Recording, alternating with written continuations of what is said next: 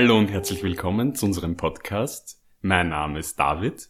Und mein Name ist Sophie. Und wir sitzen endlich wieder in Person beieinander auf ein Achtelmord. Natürlich halten wir einen Meter Abstand, aber wir dürfen uns jetzt endlich wieder gemeinsam sehen. Es freut mich sehr. Wie geht's dir, Sophie? Lange nicht gesehen. Alles gut? Alles schön? Ja, alles gut bei mir. Freut mich, dich wieder live und in Farbe sehen zu können. Ich freue mich wieder mit dir ein Achtel Wein zu trinken. Heute einen Rotwein. Genau. Er schmeckt sehr gut. Weil wir wurden nämlich gefragt, wieso wir eigentlich nicht, wenn wir sagen, wir treffen uns auf ein Achtel Wein, warum wir dann eigentlich nicht sagen, was für einen Wein wir trinken. Das ist ein Achtel Rotwein Zweigelt aus Niederösterreich. Sophie, du hast uns heute wieder einen Fall mitgebracht und ich habe schon von dir davor gehört, er kommt aus der Schweiz. Wir haben so liebe Nachrichten ähm, von unseren Schweizer Zuhörern bekommen, haben uns deswegen gedacht, wir machen mal einen Fall aus der Schweiz.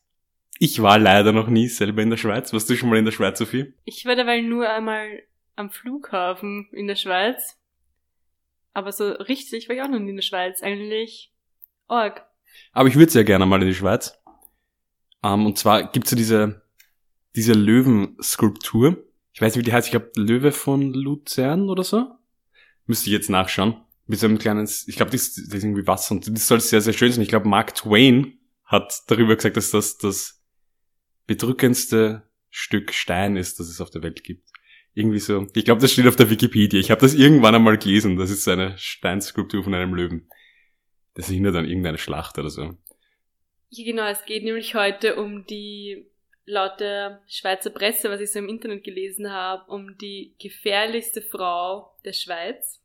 Und ich glaube, der Fall ist, hat in der Schweiz sehr hohe Wellen geschlagen. Also ich habe davon noch nie was gehört, aber ich habe sehr viele Artikel darüber gelesen und auch von, also die Taten waren zwischen 1991 und 1999, aber viele Artikel sind es von 2020 und 2019, also es ist, glaube ich, immer noch aktuell, weil es jetzt neue Debatten gibt, weil diese Frau immer noch in Verwahrung ist. Okay, also wird jetzt gerade in der Schweiz eigentlich wieder darüber gesprochen, obwohl das eigentlich schon so lange her ist.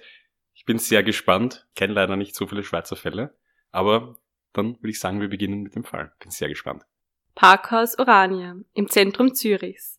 Eine Tiefgarage wie jede andere. Kalter Beton und warme Abgasluft, dunkle Ecken und hallende Schritte. Nur etwas unterscheidet dieses Parkhaus von anderen. Hier wurde im Sommer 1991 eine 29-jährige Frau getötet. Es war kurz vor 15 Uhr, als Caroline H. das Parkhaus Oranie betrat. Sie fuhr mit dem Fahrstuhl rauf und runter und wartete jeweils ein paar Minuten auf ein mögliches Opfer. In ihrer Hand hielt sie ein Butterfly-Messer. In Gedanken war die 18-Jährige schon öfters hier in diesem Parkhaus und stellte sich vor, eine Frau umzubringen. Heute soll es Realität werden. Von weitem hörte Caroline H. plötzlich klackende Stöckelschuhe durch die Tiefgarage hallen. Wenige Sekunden später sah sie ihr Opfer. Sie packte die 29-jährige Frau an der Kleidung und stach zu. Die junge Frau holte gerade ein Kleid für die Hochzeit ihrer Schwester ab. Caroline H. gab später zu Protokoll, dass das Klackern der Schuhe des Opfers sie in Rage versetzt hat. Sie hat die Frau überrascht und sie standen sich kurz gegenüber. Sie wusste nicht, was vor sich geht und hatte nicht einmal geschrien. Nachdem sie zugestochen hatte, floh sie, wusch sich die Hände in einem Brunnen nahe der Tiefgarage und verschwand im Nirgendwo. Sie hinterließ keine Spuren, zurück blieb eine Leiche einer jungen Frau. Alles musste sehr schnell gegangen sein. Nur drei Minuten nachdem das Opfer das Einfahrtsticket gezogen hatte, wurde die Polizei über den Notruf verständigt. In dieser kurzen Zeit fuhr das Opfer hoch. Es parkte, stieg aus dem Wagen und muss vor dem Fahrstuhl auf die Täterin gestoßen sein. Die Handtasche des Opfers fand man im Treppenhaus. Eineinhalb Stockwerke tiefer das Portemonnaie. Von der Polizeiwache Orania bis zum Parkhaus sind es nur knapp 100 Meter. Doch als die Polizei eintraf, waren bereits alle verschwunden, die Täterin und mögliche Zeugen. Rund 20 Personen arbeiteten am Tatort. Erkennungsdienst, Kriminalfotodienst, wissenschaftlicher Dienst, Gerichtsmediziner, Kriminalpolizisten. Aber man fand keine Spur. Keine Spuren, kein Motiv, keine Waffe. Es gab nur einen Hinweis. Die Zeugenaussage, wonach zwei südländische Männer den oberen Ausgang des Parkhauses verlassen hätten.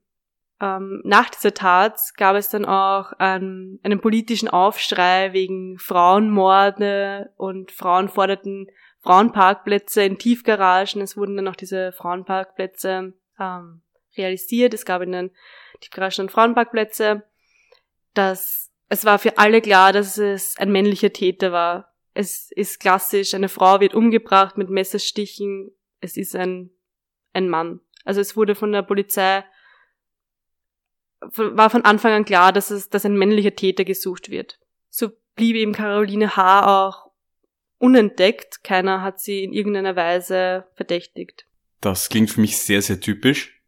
Also dieses, eine Frau wieder, ähm, eine Frau wieder mordet und dann haben aus irgendeinem Grund immer irgendwelche Leute Männer vorbeigehen gesehen und allermeistens auch noch welche, die südländisch ausgesehen haben, was ich sowieso immer die beste Beschreibung finde, weil das kann jeder sein, der einfach nur schwarze Haare hat. Irgendeiner hat wen gesehen und gesagt, das, ah, das war wieder ein Südländer und daraufhin kommt dann auch immer so eine Welle des Rassismus in den Medien mit, die total unbegründet ist, weil noch keiner überhaupt irgendwas weiß, aber angeblich hat wer zum Beispiel mit einem südländisch klingenden Akzent gesprochen. In den folgenden Jahren gab es dann eine Reihe von Brandanschlägen rund um Luzern. Caroline H. zündete da einige Schuppen an, aber auch bewohnte Häuser. Sie wurde dann auch in den Zeitschriften als Feuerteufel betitelt, aber man wusste zu der Zeit noch nicht, dass es Caroline H. war. Im Frühling 1992 schloss sie sich auf einer Zugtoilette ein und schrieb auf einer Serviette, ich bin ein Brandstifter. Heute Nacht gibt's einen zweiten Großbrand in Luzern. Ich kann's nicht lassen. Wenige Tage später loderte der Dachstock eines Geschäftshauses in der Luzerner Altstadt. Ein Großbrand mit Millionenschaden. Am nächsten Tag fiel der Polizei am Bahnhof Luzern Caroline H. auf und sie wurde festgenommen. Sie gab zu, diverse Brände gelegt zu haben. Als die Polizei die Wohnung ihrer Eltern durchsuchte, fand sie einen Ordner von Caroline H. und der Inhalt ausgeschnittene Zeitungsartikel über die Brände, die sie gelegt hatte. Einem Gerichtspsychiater erzählte sie später, sie sei damals erleichtert gewesen, die Verhaftung habe ihrem Treiben endlich ein Ende gesetzt. 1993 wurde Caroline H.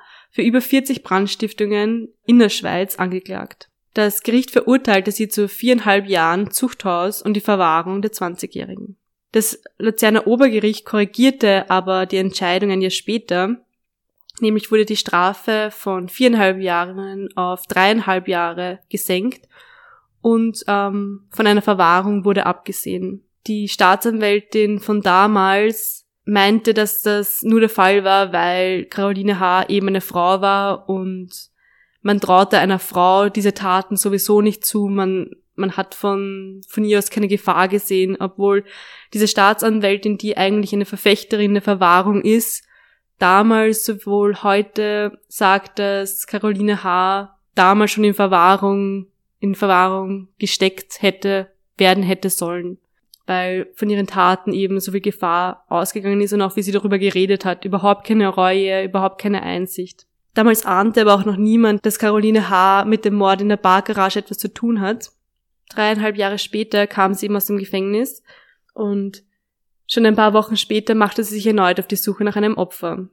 Im Jänner 1997 stieg Caroline H. am Bahnhof Stadelhofen aus der S-Bahn, aß eine Bratwurst und trank ein Bier. Sie wollte eigentlich in die Zürich-Bar oder in den Pub. Da es aber erst kurz nach 19 Uhr war und um diese Zeit dort noch wenig los war, spazierte sie den See entlang Richtung Zürichhorn. Sie schlenderte den Weg entlang und wartete auf eine unbekannte Frau. Diese wollte sie erschrecken und töten. In einer Einvernahme sagte sie, das gehöre zusammen, sonst ist es für mich nicht vollständig. Als sich dann eine 61-jährige Frau näherte, ging Caroline H. auf sie zu, in Hand ein orangefarbenes Teppichmesser. Das Opfer wehrte sich und schrie. Caroline H. versuchte aber einzustechen, bis die Klinge abbrach. Dann warf sie das Messer weg und zog ein Butterfly-Messer aus ihrer Gesäßtasche. Damit stach sie wieder auf das Opfer ein. Auch als es bereits am Boden lag, insgesamt über 30 Mal. Dann ging Caroline H. zum See, wusch Hände und Messer und kehrte zurück, um einen Stein zu nehmen und weiter auf das Opfer einzuprügeln. Dann zog sie die Leiche an den Füßen vom Kiesweg weg und kehrte zurück in Richtung Stadt. Sie ist eben jetzt 24 Jahre alt und hat schon zwei Leute ermordet oder zwei Frauen ermordet, besser gesagt. Am 21. März 1998 versuchte sie dann in einem, in einem Buchladen eine 75-jährige Buchhändlerin, Susanne H., zu töten. Sie versuchte sie wieder mit einem Messer zu attackieren und tat dies auch. Sie richtete ein Blutbad an, die Frau stürzte dann noch zu Boden. Caroline hat, hat auch gedacht, dass Susanne H. tot ist. Sie hat sich dann sogar auf den leblosen Körper am Boden raufgestellt, um sicher zu gehen, dass sie tot ist und hat aus der Kasse der, des Buchhandels das Geld gestohlen. Ähm, Susanne H. hat aber Glück. Über der Buchhandlung lebte ein Arzt, der sie retten konnte. Also der Arzt hat irgendwie das gehört oder hat irgendwie mitbekommen, dass da unten irgendwie hat irgendwie geschrien oder wie ist der Arzt dazu gekommen, dass er ähm, so schnell bei ihr war? Er ist zufälligerweise eben gerade nach Hause gekommen, paar Minuten später, wie Caroline H. geflohen ist. Obwohl Caroline H. eben ihren Taten so extrem kaltblütig vorgegangen ist, musste sie aber anscheinend beschäftigt haben in irgendeiner Weise, weil sie hat sich dann selbst ähm, in eine Psychiatrie eingewiesen und dort hat sie den Pflegern immer wieder von Träumen erzählt, wie sie Frauen tötet. Sie konnte das aber genau wiedergeben, wie das passiert ist. Und Kriminalpsychologen glauben eben, dass sie ähm, über ihre Taten reden wollte, aber sich eben nicht der Polizei stellen wollte, sondern eben sie wollte nicht damit alleine sein anscheinend. Die Psychiater, die Pfleger in, diesen, in dieser Psychiatrie haben das dann aber der Polizei gemeldet und sie wurde verhört, wo sie später eben die Taten gestanden hat. Ähm, sie ist den Beamten immer wieder als sehr aggressive Frau aufgefallen. Bei Verhören ist sie plötzlich extrem ausgezuckt und hat einen Polizisten Rippen gebrochen, einfach von 0 auf 100. In dieser Luzerner ähm, Wache haben sie dann sogar in den Verhörungsräumen eine extra Zelle eingebaut, wo eben solche aggressiven äh, Täter jetzt eingesperrt werden können bei Verhören. Also sie gab als, als ihr Motiv immer wieder der Hass gegen Frauen an, obwohl sie eben selber eine Frau war. Sie findet Frauen oder laut ihr sind Frauen schwach und ihr gibt's einfach was, wenn sie eben diese Frauen erschrecken kann. Also sie will eben diese Frauen erschrecken, auch wie bei diesem Mord an dieser 61-jährigen Frau sagt sie, dass das eigentlich nicht so, äh, so gelaufen ist, wie sie es geplant hat. Also sie hat auch ihre, ihre Taten im Kopf durchgespielt und sie hat gesagt, die Frau war nicht erschrocken genug, weil sie sich auch gewehrt hat. Sie hat sich das ganz anders vorgestellt. Es hat sie nicht richtig befriedigt, weil eben die Frau sich gewehrt hat und nicht erschrocken ist und sofort gestorben ist. Ja, es kam dann zu einem Indizienprozess eben, weil man keine Beweise hat, sondern eben nur die Geständnisse der Caroline H. Ähm, das stimmt, also ich verstehe jetzt schon, es gibt keine richtigen Beweise, aber es müsste eine Aussage von der Buchhändlerin geben, die sie niedergestochen hat, oder? Weil die hat ja ähm, die Täterin gesehen. Die müsste eigentlich eine Zeugenaussage liefern können, beziehungsweise die müsste sagen können, okay, die war das, müsste identifizieren können wieder, oder? Caroline H. wurde dann eben für drei Angriffe auf Frauen verurteilt, eben diese zwei mit tödlicher Folge. Und dann gab es ja noch diese Buchhändlerin. Die Buchhändlerin hat ausgesagt, dass sie von einem Mann angegriffen wurde. Caroline H. hat aber in Untersuchungshaft indirekte Andeutungen gemacht, dass sie ähm, in der besagten Buchhandlung äh, eine Frau niedergestochen hat hat dann aber das Geständnis wenige Tage später wieder widerrufen und diesen Widerruf aber dann wieder widerrufen und es kam dann zu einer Gegenüberstellung des Opfers mit Caroline H. Und bei dieser Gegenüberstellung hat sie, also erschrak Caroline H. und sagte, sie sollte nicht da sitzen. Ich bin davon ausgegangen, dass die Frau nicht mehr lebt. Sie soll nicht herumgehen und da sitzen. Und da bestätigte Caroline H. eben wieder, dass sie die Buchhändlerin angegriffen hat.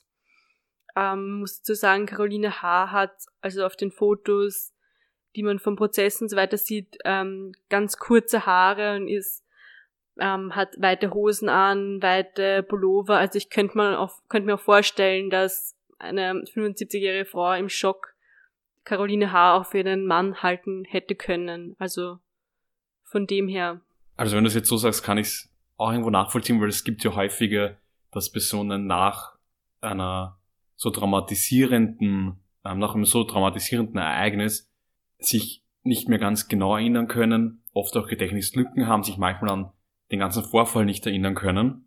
Und vor allem, du hast eben gerade gesagt, das war eine 75-jährige Person. Also es ist schon möglich natürlich, dass man sich da verdut oder dass man überhaupt gar keine Erinnerung daran hat. Also es kommt ja öfters vor, dass bei traumatischen Erlebnissen ganz viel verdrängt wird und dass sich ganz oft Zeugen danach nur noch an ganz wenige erinnern können.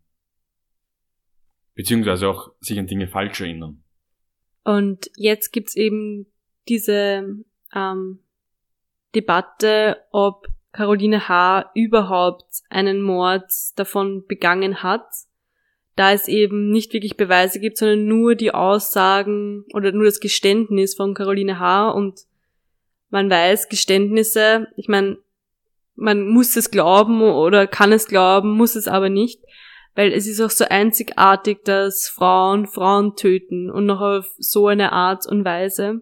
Und der zweite Aspekt der, der Debatte, die jetzt irgendwie anscheinend gerade in den Schweizer Medien äh, herrscht, ist, sie wurde eben, sie ist in Verwahrung und weil sie angeblich nicht therapierbar ist, also man hat es versucht und anscheinend ist sie eben nicht therapierbar. Sie ähm, und ihre Anwältin will aber jetzt ähm, eben vorpreschen, dass sie doch therapierbar ist und dass sie aus der Verwahrung kommt und eben eine, eine Therapie bekommt.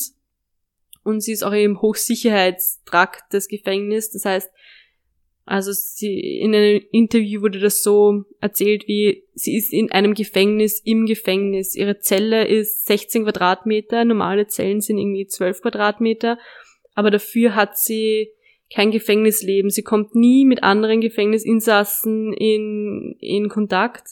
Sie kann einmal am Tag Sport machen, da kann sie raus, aber der Außenbereich ist auch eine Fläche von 16 Quadratmetern in seinen Innenhof. Und ja. Okay, ja. Finde ich irgendwie, ist irgendwo nachvollziehbar, wenn sie die Täterin war, wovon man ja eigentlich nach dem Urteil ausgehen müsste jetzt, ist es irgendwie für mich klar, dass sie nicht mit anderen in, in Kontakt sein darf, weil offensichtlich gibt es bei ihr ja kein richtiges Motiv, in Anführungszeichen. Sie wäre eine Person, die jederzeit wieder morden könnte, wenn man sagt, dass sie nicht therapiert wird. Aber es ist natürlich schon ein Problem, wenn Personen wo eingesperrt werden und es wird gar nicht versucht, ähm, ihnen zu helfen oder sie zu therapieren, wenn das wirklich nur noch zum Wegsperren mehr oder weniger wird, also das Gefängnis wirklich nur noch dazu da ist, in dem Fall ja, dass die Person von der Außenwelt abgeschieden wird. Und ich weiß, und da ist halt die Frage, ob die Person überhaupt jemals die Möglichkeit bekommt, ähm, resozialisiert zu werden, wenn die dann nur eingesperrt ist, um des eingesperrt Willens. Ja, bei dieser Verwahrung geht es ja auch eben nicht mehr um eine, um Strafe absitzen, sondern einfach um das weggesperrt werden von der Bevölkerung, weil man eben gefährlich ist, gefährlich für die Bevölkerung ist. Mich erinnert es jetzt auch ganz stark an den Fall vom letzten Mal, wo ja der Werner K. auch nur gemordet hat, eben nach seiner eigenen, aus der Lust am Töten, wo man auch eine Person, wo man sagt, die ist, ähm, die ist zu gefährlich, um sie jemals wieder hinauszulassen, weil es im Gegensatz zu den meisten Morden kein Motiv gibt. Normalerweise ist oft die Sache, dass die Personen nach dem Mord nicht mehr gefährlich sind, weil sie einen Grund dafür hatten oder unter Anführungszeichen einen Grund dafür hatten, ähm, die Person umzubringen, sei es jetzt aus einem Hass oder aus irgendeinem anderen Beweggrund.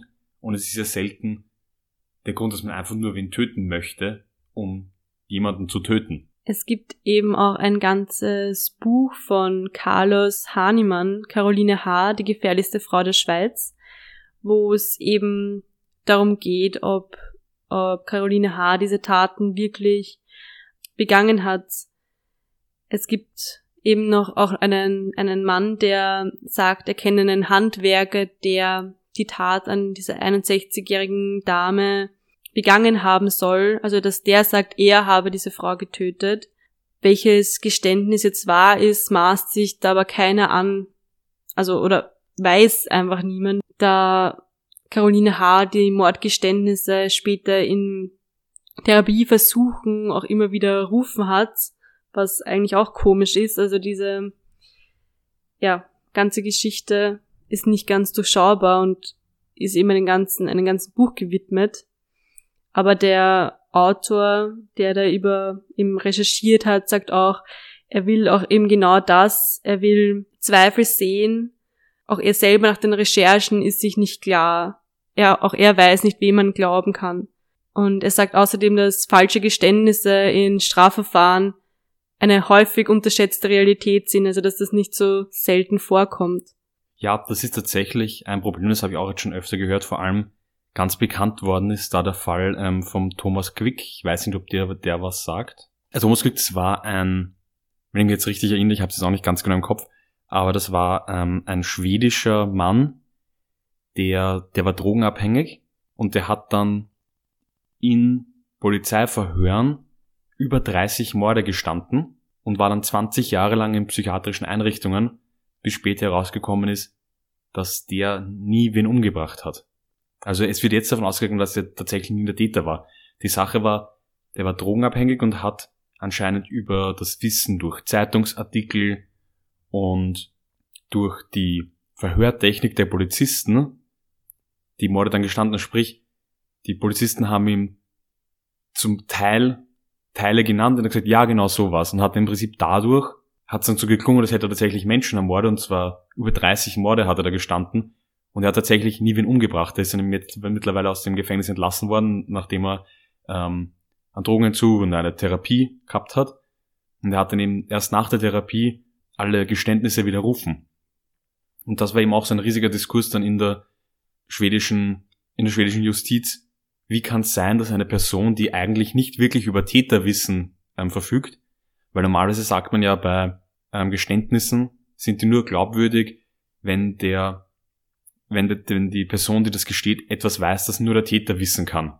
Und eben bei ihm war es auch so, dass der nicht wirklich etwas gewusst hat, was nur der Täter wissen kann, außer das, was ihm die Polizisten schon davor suggeriert haben und das, was er halt aus den Zeitungen gewusst hat. Und das ist halt schon irgendwie ein massives Problem. Also dieser Fall ist dann auch relativ bekannt worden.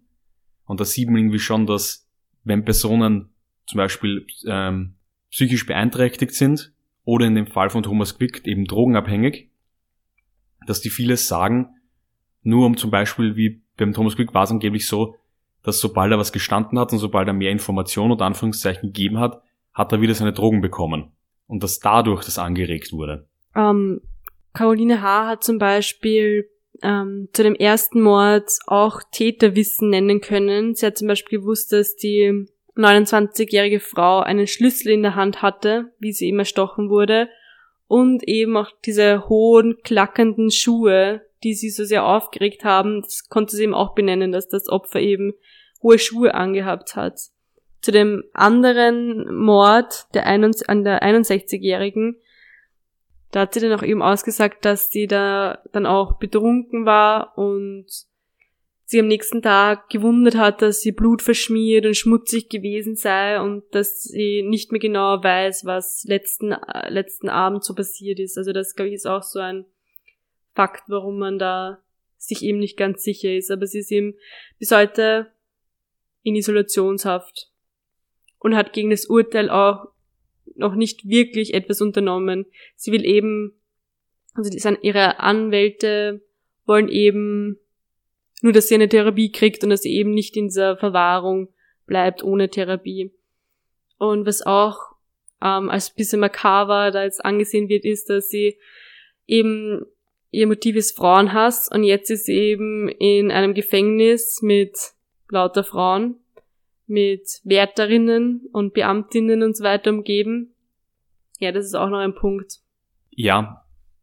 Und vor allem glaube ich auch immer bei diesen Geständnissen von Morden erst später sowas, ähm, Leute, die psychisch beeinträchtigt sind, machen das auch manchmal ähm, aufgrund von Aufmerksamkeit. Also ich weiß zum Beispiel, der Thomas Quick hat auch gesagt, dass er vor allem Sachen gestanden hat, weil er eine wichtige Person sein wollte. Er hat anscheinend irgendwie Aufmerksamkeit gesucht und immer wenn er ein bisschen mehr gestanden hat, hat er wieder die Aufmerksamkeit bekommen. Und das ist was, was man einerseits bei tatsächlichen Mördern manchmal sieht, die eben durch einen Mord Aufmerksamkeit wollten, aber auch bei psychisch beeinträchtigten Personen, dass die vor allem Morde, die eine große Welle schlagen, ich weiß natürlich jetzt nicht, wie viel diese Morde diskutiert worden sind damals in der Schweiz. Aber das kann durchaus sein. Zum Beispiel haben sich auch ganz viele Leute später, ähm, ganz viele Leute später in England behauptet, dass sie Jack the Ripper waren. Das ist auch etwas, was dann 50 Jahre nach den Morden behaupten plötzlich irgendwelche alten Männer, sie waren Jack the Ripper. Auch gibt es mehrere Leute, die behauptet haben, sie sind Billy the Kid. Irgendwann etwas berühmt wird, behaupten dann oft viele Jahrzehnte später Personen eigentlich, wann sie's. Oder erinnern sich dann auch an Morde, die, die sie nie begangen haben oder die es gar nie gegeben hat. Ja, bei dieser Caroline H. ist es eben auch so komisch mit ihren, ihren Brandstiftungen, dass sie auch so über 40 Brände gelegt hat. Und in ihrer Jugend gibt's auch noch eine Geschichte. Ähm, sie hat ausgesagt, dass sie mit 16 Jahren ähm, als Au pair in Frankreich war und anscheinend war irgendwas in dieser Familie, wo sie war, was sie eben verändert hat. Und der Polizei wollte sie lang nicht sagen, was da war. Sie hat dann äh, einmal ausgesagt, dass ihr Au-pair-Vater, ich weiß nicht, wie man sagt, sie vergewaltigt hat, hat das aber dann widerrufen und hat aber dann wieder gesagt, sie war auch vor ähm, dann ein paar Jahre später mit einer Pistole eben dort, wollte die Familie töten, hat sich aber dann doch nicht getraut. Also da weiß man eben auch nicht, stimmt das, was sie sagt? Stimmt das nicht, weil sie sagt was, dann widerruft sie es wieder. Für mich waren die Recherchen auch sehr undurchsichtig. Vielleicht kann uns ja ein, eine oder ein Schweizer schreiben. Vielleicht hat der, hat wer guten Input zu dem Thema, weil ich habe noch nie was von dem Fall gehört und es gab so viele Zeitungsartikel, die irgendwas anderes gesagt haben. Also für mich war die Recherche sehr schwer. Es würde mich echt interessieren, wie das in der Schweiz erlebt wird, ob das wirklich immer noch so Thema ist. Ja, das wäre wirklich sehr interessant. Ich würde es auch sehr freuen, wenn uns vielleicht jemand aus der Schweiz, vielleicht ein Schweizer Zuhörer, schreibt, wie sie das sehen, ob das tatsächlich jetzt ein großes Thema ist, weil das kriegt man bei uns halt dann häufig nicht mit, dass tatsächlich manchmal solche, vor allem Mordfälle oder auch andere Geschehnisse dann plötzlich so Wellen schlagen und das Jahre später oder auch Jahrzehnte später. Ich finde mich voll interessant, dass du diesmal einen Schweizer Fall ausgesucht hast, weil ich habe nämlich auch schon in meine Liste der nächsten Fälle einen Schweizer Serienmörder reingeschrieben, weil mir kommt irgendwie vor, so deutsche Fälle und so, der Kate gibt schon sehr viele Podcasts, wir haben immer sehr viel, aber Schweizer Fälle habe ich irgendwie, hört man irgendwie kaum wo. Ich habe auch gedacht, dass das voll interessant wäre, mal mehr zu bringen. Falls ihr da draußen mal vielleicht einen guten Schweizer True Crime Podcast kennt, natürlich auf Deutsch, nicht auf Französisch, schickt ihn uns bitte, weil uns wird das voll interessieren, weil Schweizer Fälle habe ich nämlich tatsächlich auch noch sehr, sehr wenig mitbekommen und da gibt's einige sehr, sehr interessante Dinge habe ich bei meinen, jetzt bei meinen Recherchen schon, wo ich ein bisschen reingestöbert habe. Also es würde mich auch sehr interessieren, falls ihr da vielleicht irgendwelche Tipps habt für uns. Und ihr könnt uns natürlich auch sonst immer schreiben, entweder auf Instagram, da heißen wir ein achtelmord.podcast oder auch gerne eine E-Mail ein achtelmord.gmail.com. Ich danke dir, Sophie, für den Fall. Sehr interessant, habe ihn davor noch nicht gekannt. Und ich finde es auch immer sehr interessant, wenn irgendwie nicht ganz klar ist, was am Ende tatsächlich der Fall war. Ich hoffe, ich habe den Fall nicht so verwirrend rübergebracht und mich würde es wirklich freuen, wenn uns vielleicht ein oder eine Schweizer Zuhörerin uns ein bisschen etwas dazu schreiben könnte, wenn das wirklich in der Schweiz eben so hohe Wellen gerade schlägt. Das würde uns echt interessieren. Und ja, dann sagen wir bis zum nächsten Mal. Wir trinken noch unser Achtel aus und hören uns nächste Woche wieder auf ein Achtelmord.